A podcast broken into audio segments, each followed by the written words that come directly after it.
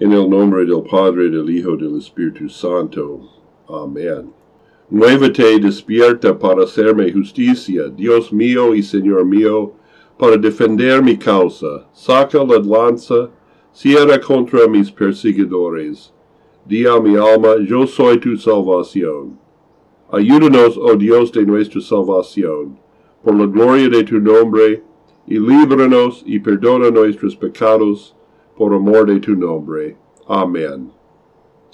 Porque para esto fuisteis llamados, pues que también Cristo padeció por nosotros, dejándonos ejemplo, para que vosotros siguieis sus pesadas, el cual no hizo pecado, ni fue hallado engaño en su boca, quien cuando le maldecía no respondía con maldición, cuando padecía no amenazaba, sino que se encomendaba a aquel que juzga justamente, quien llevó el mismo nuestros pecados en su cuerpo sobre el madero, para que nosotros, siendo muertos a los pecados, vivamos a la justicia, por los heridas del cual había sido sanados.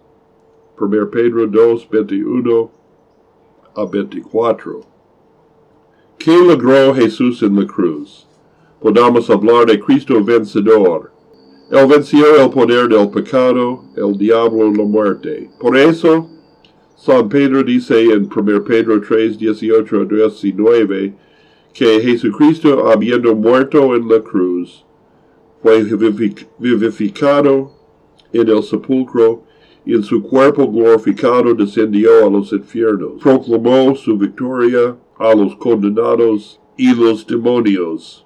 De esto hablaremos más el sábado santo.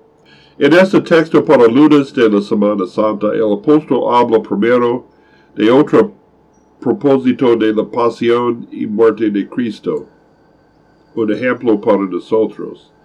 Jesús sufrió para, por proclamar la ley de Dios y la necesidad del arrepentimiento, aunque no había hecho nada malo. Proclamó la ley por amor a los pecadores y por el deseo de que se salvaran.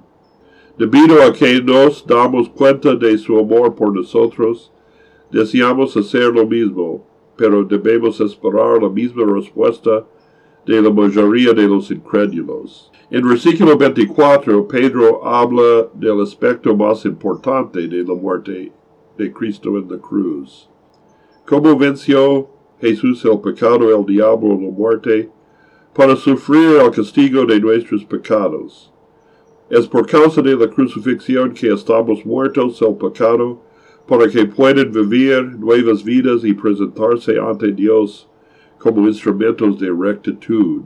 Todopoderoso Dios, permite que en medio de todos nuestros fallas y debilidades, seamos restaurados por la pasión y intercesión de tu único Hijo nuestro Señor, que vive y reina contigo y con el Espíritu Santo, siempre un solo Dios, por los siglos de los siglos.